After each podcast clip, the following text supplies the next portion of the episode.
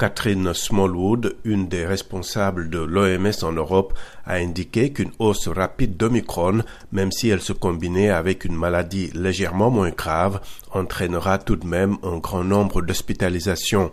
Les experts ne savent pas si cette gravité apparemment moindre vient des caractéristiques du variant ou si elle est liée au fait qu'il frappe des populations déjà partiellement immunisées. Face à ces incertitudes, de nouvelles restrictions ont été adoptées dans plusieurs pays. La Chine a confiné mardi euh, plusieurs dizaines de milliers de personnes supplémentaires au moment où le pays fait face à un nombre record de contaminations au Covid-19 à moins de 40 jours des JO d'hiver de Pékin. En Suède, un test négatif euh, est obligatoire à partir de ce mardi pour tous les voyageurs à leur arrivée sur le territoire. En France, de nouvelles règles d'isolement pour les malades et leurs contacts seront fixées par le gouvernement d'ici la fin de la semaine. De nouvelles mesures restrictives sont aussi entrées en vigueur en Allemagne.